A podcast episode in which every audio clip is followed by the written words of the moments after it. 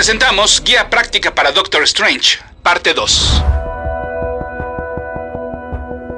Y ya que revisamos a todos los personajes que aparecen en la película del Doctor Extraño, ahora es momento de encargarnos del Hechicero Supremo. En este podcast conocerán otros looks que afortunadamente nunca veremos en el cine, hasta los equipos de los cuales ha formado parte este personaje. Escuchas. Escuchas un podcast de Dixo. Escuchas a Capitán Pada y sus monitos. Capitán Pada y sus monitos. Cómics y fantasía con Héctor Padilla. Por Dixo. La productora de podcast más importante en habla hispana. Mi correo electrónico es el mail de pada.dixo.com. Esto es todo seguidito, el mail de pada.dixo.com. Y mi Twitter es arroba ese auto para que ustedes sigan a ese auto.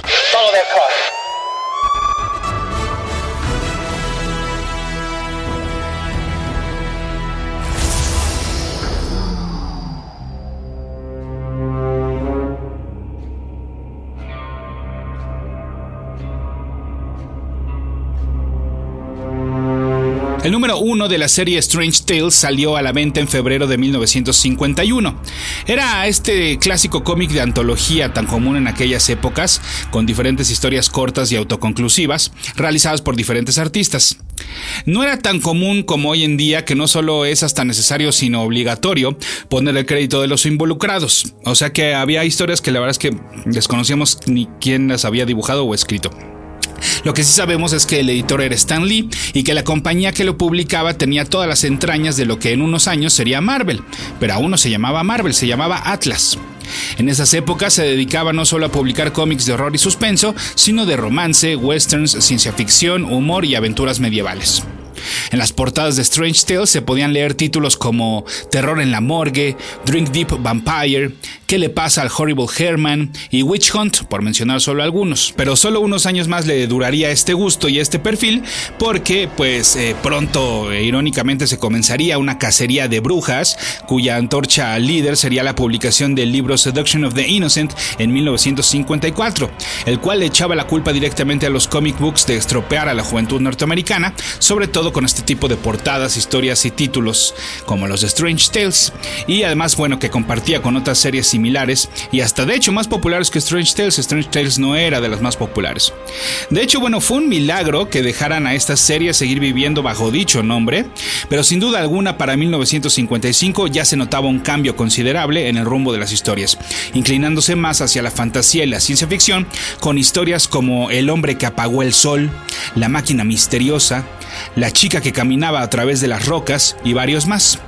Para inicios de la década de los 60 eh, desfilaron los no pocos monstruos Marvel, de los cuales eh, todavía algunos alcanzaron a sobrevivir para la etapa superheroica de la compañía, como el conocido dragón gigante Fin Fang Fum, que apareció en el número 89, o Gorgola en el número 74 y Orgo en el número 90. Esos nombres tan pintorescos como también Grotu, el rey de los insectos, solo fueron el antecedente de otros como Groot y Dormammu, por mencionar a dos muy conocidos. Y pues bueno, a esos monstruos al lado de nuevas creaciones bajo la misma línea, los vamos a ver pronto en el crossover Monsters Unleashed, un evento dentro de los cómics de Marvel que va a comenzar en enero del 2017. Como datos curiosos, el número 75 de Strange Tales, que salió a la venta a inicios de 1960, salió de Hulk, pero este era un robot enorme formado por una armadura que se ponía un personaje de nombre Albert Poole. En subsecuentes reimpresiones de ese material, y para no causar confusión obviamente con el Hulk que saldría hasta 1962 y es el que todos conocemos, pues a este personaje le cambiaron el nombre y le pusieron Grutan. Además, eh, por ejemplo, en el número 79 salió The Thing, pero este era un monstruo verde que de hecho, pues hasta se parece un poco al que enfrentarían los cuatro fantásticos en el número uno de su cómic años después. De hecho, hasta aparece en la portada también como que saliendo del suelo. En el número 84 salió Magneto y sí, pues ya también se imaginarán, tampoco nada que ver con el enemigo de los X-Men, sino que este era un gigante monstruoso. Y por último, para terminar con estas curiosidades, en el mismo año 62, en el cual también debutó Spider-Man, unos meses antes, en el número 97, vimos una historia escrita por Stan Lee y dibujada por Steve Ditko, que en el cual, en el cual apareció una pareja de ancianos idénticos a la tía May y al tío Bane. De hecho, en no pocas ocasiones se ha jugado con el hecho de que esta historia podría ser parte del universo Marvel como tal, pero en realidad, bueno, siempre lo han dejado a juicio del lector si es que así queremos considerarla. Bueno, pues el inicio de esta tercera etapa del título es eh, clarísimo a partir del número 68 porque contaría con mayor frecuencia con la colaboración de hombres como el mencionado Ditko, además de Jack Kirby y John Buscema por mencionar algunos. Pero una vez que la Marvel Age of Comics había comenzado en el año 61, eh, pues Strange Tales no tardaría en subirse al tren para entonces comenzar con una cuarta etapa, la de los superhéroes. En el número 101 se adueñó del título La Antorcha Humana como protagonista. Y eso sí, los lectores a los cuales les gustaba el anterior formato podían seguir disfrutando de las historias cortas en la parte suplementaria de la publicación. Y es así bajo este formato que llegamos al número 110, a la venta en abril de 1963. Este ejemplar traía tres historias. La primera, la que se mostraba en portada, era un enfrentamiento entre Human Torch, The Wizard y Paste Pot Pit. La segunda, llamada Wizard The Stars, de cinco páginas, fue escrita por Stan Lee y dibujada por su hermano Larry Lever. Y la tercera, también de cinco páginas, se llamaba Doctor Strange, Master of Black Magic, escrita por Stan Lee y dibujada por Steve Capitán Pada y sus monitos. No son pocas las fuentes que le atribuyen la creación del Doctor Strange nada más a Steve Ditko. Se dice que el concepto fue creado eh, por él, bueno, que, fue ideado por él todo el personaje. Sin embargo, pues así como en últimos tiempos se le ha exigido justicia del otro lado, es decir, que se le dé más crédito a los dibujantes como Ditko y como Kirby, eh, como co-creadores de los personajes que a veces suelen atribuírsele solo a Stan Lee, o bien, bueno, por ejemplo, pues en DC, eh, el caso de Bill Finger, ¿no? Con Batman y Bob Kane, pues la verdad es que también deberíamos de ajustar que por el simple hecho de que Stan Lee fuera el escritor de esa primera aparición, en automático también es co-creador. Ditko lo explicó en una entrevista en el 2008 de la siguiente manera. Le entregué a Lee una historia dibujada de cinco páginas con un guion que explicaba la idea de un nuevo personaje que le diera variedad a los que ya existían en Marvel. Mi personaje terminó llamándose Doctor Strange porque pues aparecería dentro de Strange Tales. Ahora Lee por su parte en una carta escrita en 1963 puso esto. Tenemos un nuevo personaje en el tintero para Strange Tales. Son cinco páginas complementarias de Doctor Strange. Steve Ditko lo va a dibujar. Tiene un tono de magia negra. La primera historia no es grandiosa, pero quizás podamos sacarle algo. Es idea de Steve y creo que podríamos darle una oportunidad, aunque insisto, esta primera está saliendo muy apresurada. Por cierto, primero sí iba a llamar Mr. Strange, pero luego pensé que sería muy parecido a Mr. Fantastic de los Cuatro Fantásticos. Y bueno, pues ahora que lo pienso, ya tuvimos un villano llamado Doctor Strange no hace mucho, por lo que espero que no sea muy confuso. Pues como verán hay dos cosas. La primera es que para arrancar la Marvel Age a Lee le encantaba reciclar nombres. Y la segunda es que pues en efecto toda la concepción del personaje es de Ditko, pero no se le puede quitar el crédito a Stan por ser el que lo escribió y bueno también porque hizo sus aportes, ¿no? De lo contrario, bueno pues aquí caeríamos en la eterna discusión de qué tanto aportaba uno y el otro, no solo pues a este personaje sino al resto de las co-creaciones, perdón. Pues bueno, eh, esta dupla, la misma dupla que ya había co-creado a Spider-Man, ahora tenía en su currículum a este otro superhéroe. Pero a diferencia de El Hombre Araña, el Doctor Strange no había debutado con una portada propia, tampoco con una historia de origen y mucho menos con un título propio al poco tiempo. ¿Qué es lo que vimos en esas primeras cinco páginas? Bueno, pues como ya les decía en el podcast pasado, también fue la primera aparición de Wong, aunque todavía no se, no se sabía su nombre. Vimos al Ancient One, aunque solo es llamado The Master, y al Sanctum Santorum. También conocimos a un villano, o por lo menos en parte, ya que aparece con muchas sombras, que pues en una de esas podríamos ver en una secuela de la película del Doctor Strange, y me refiero a Nightmare, que este es como el Freddy, el Freddy Krueger perdón, del universo Marvel. Y también conocimos el ojo de Agamotto, este mm, pues este eh, colguije que es tan característico del Doctor Strange, aunque tampoco lo conocimos por este nombre en estas primeras cinco páginas. Y no me había dado cuenta, sino hasta que vi la película, lo fiel que es el traje que porta el protagonista, pues con respecto a la primera aparición del personaje. Y me refiero a que predomina muchísimo el azul y no tantos vivos en amarillo o en dorado, que estos llegarían después ah, en los cómics, ya con la capa, eh, con la capa además del rojo, claro, porque en esta primera aparición todavía no tiene la capa. Además, por ejemplo, eh, la capa de la película, pues es predomina mucho el rojo, dorado casi no se nota, ¿no? Además, si se fijan muy bien, y aquí va un spoiler durante tres segundos, em, los guantes que usa el Doctor Strange no los vemos sino hasta la primera escena post créditos, cuando Doctor Strange está platicando con Thor. Y por otra parte, pues con todas las polémicas que hubo, eh, perdón, que hubo sobre el cambio de género o de raza de varios de los personajes de soporte, pues no fueron pocos los artistas que se encargaron de recordarle a aquellos molestos que en estas primeras apariciones de Stephen Strange sus rasgos eran orientales y que se notaba totalmente en los ojos que le dibujaba Ditko. El número 111 de Strange Tales también tuvo una historia del mago y después se le pudo ver hasta el 114 para que en el 115 por fin se contara su origen. Y sí, bueno, pues básicamente es la historia que se muestra en la película. El doctor Stephen Strange, arrogante como él solo, sufre un accidente automovilístico que le afecta sobre todo las manos. Debido a ello no puede continuar con su profesión y al no encontrar respuestas en la ciencia, pues busca todo lo contrario, es decir, lo inexplicable, la magia, lo fuera de este mundo. Conoce al Ancient One y se convierte en su alumno para posteriormente ocupar su lugar como el Sorcerer Supreme. Y pues bueno, aquí eh, vuelvo al tema de Stan Lee y Steve Ditko. Todas estas características son tan de Stan Lee, o que bien, o él las ideó, o Ditko ya le había aprendido bastante. Y me refiero al hecho de que por payaso aprendiera una lección de vida. O sea que la tragedia lo transforma completamente.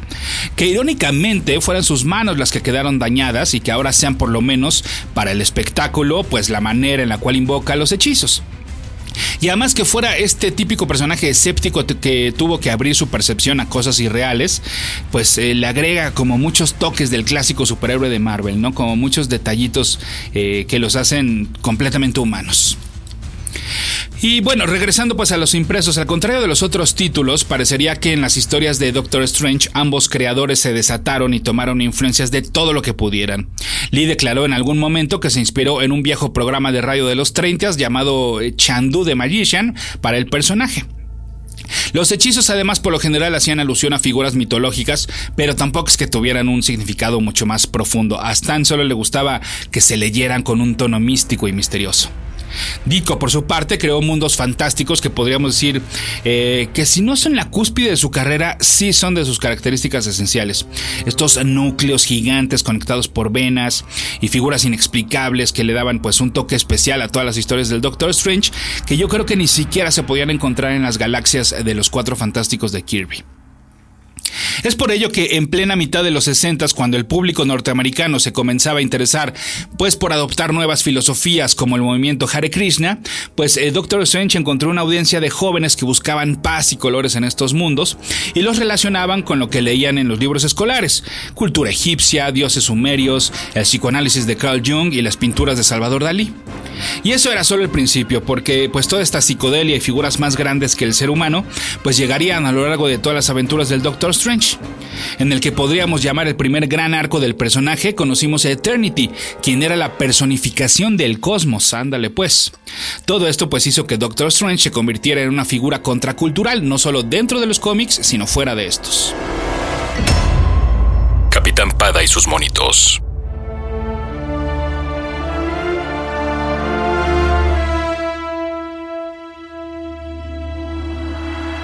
Y que todo esto, les digo, llegaría con el tiempo, porque como ya les decía, el crecimiento de Doctor Strange fue muy lento. Fue hasta el número 117 que se hizo acreedor a una mención en portada, y al siguiente ya una ilustración que ocupaba pues por lo menos tres cuartos de la misma. En el 123 ya fue la mitad de la portada, y aquí se presumía un enfrentamiento con Loki y una aparición especial de Thor. Dormammu llegó para el número 126 y en el 130, ya en 1964, era el tema principal de la portada, dejando como secundaria la aventura de la antorcha humana, aunque para estas alturas ya no solo era Johnny Storm el protagonista, sino que hacía mancuerna con la mole eh, a partir de ese momento y, hasta que terminara, mm, eh, o sea, bueno, se, saldrían los dos, o sea, ya, eran, ya, no, ya no eran aventuras nada más de Johnny Storm, eran Johnny Storm y la mole. En 1965 el título Strange Tales haría historia de nuevo y es que mira, aquí, es cuando les eh, decía, desaparecen las aventuras de Johnny Storm y de la mole y entonces a partir de este momento con quien se iba a compartir el título, el hechicero supremo y Nick Fury. Esto era una combinación extraña, ya que estos personajes pues no podían encontrarse en extremos más opuestos en cuanto a la temática de sus aventuras se refiere. Uno pues un espía, aventuras más eh, de, pues de detective, policiales, gobierno, etcétera, y el otro pues dedicado completamente a la magia y a los mundos místicos, ¿no?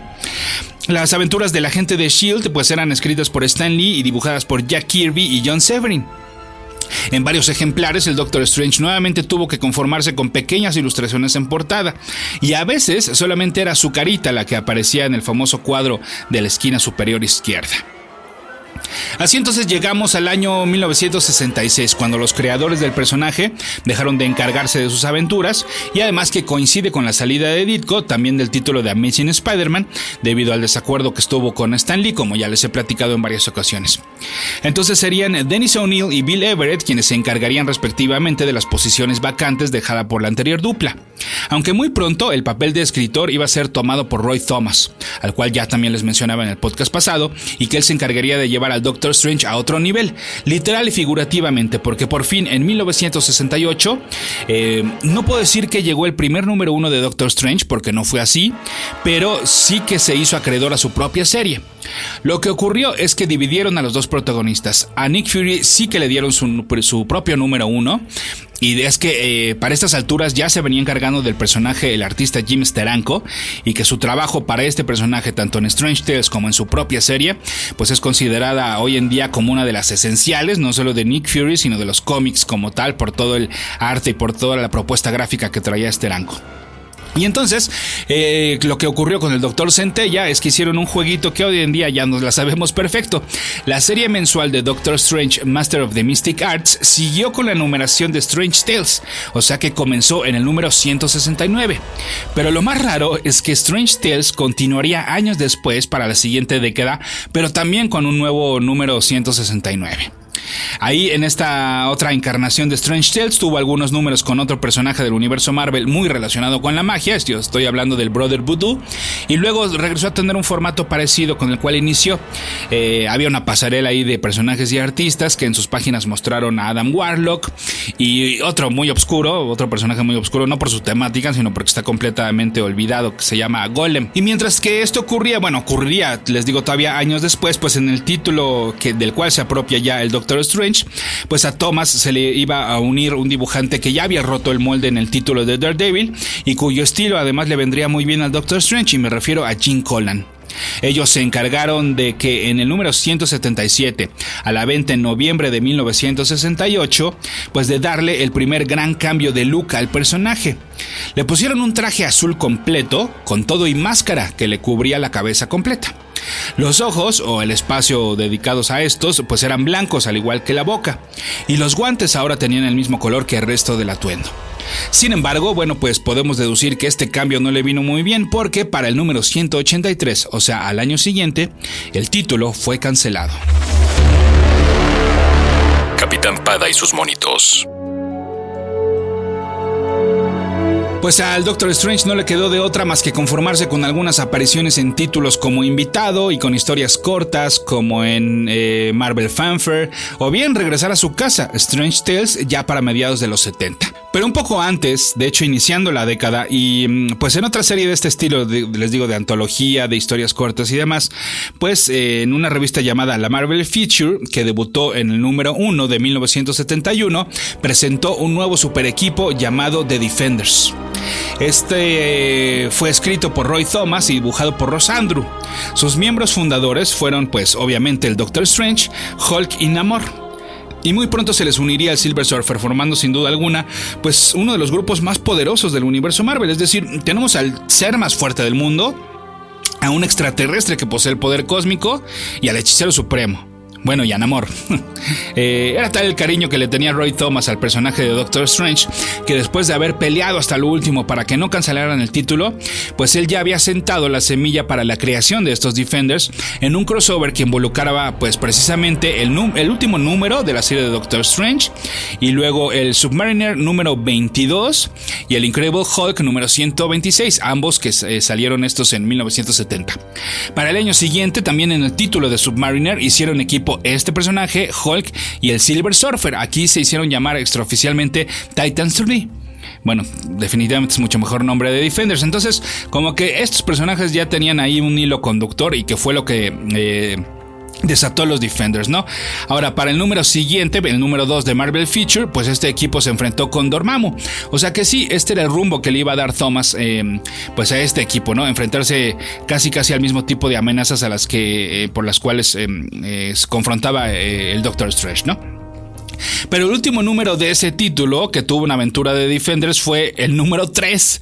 O sea, qué mala suerte tiene el Doctor Strange. Eh, los Defenders en el Marvel Feature solo duraron 3 números, pero sin embargo había nuevas, este, nuevas y buenas noticias, porque esto se debió a que en mayo de 1972 ya tuvieran ahora sí su propio número 1, los Defenders, ¿eh? con los guiones de Steve Englehart y el dibujo de Sal Buscema. Este equipo se enfrentó e hizo mancuerna con más personajes de Marvel como Magneto, Hawkeye, y también se les unieron Valkyria, Nighthawk y Luke Cage, como les platiqué en su momento.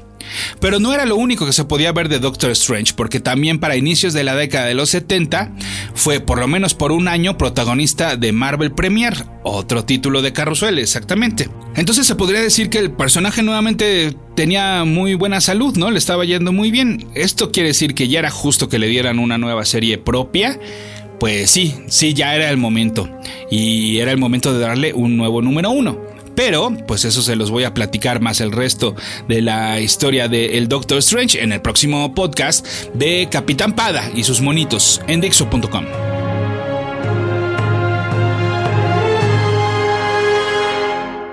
Dixo presentó Capitán Pada y sus monitos.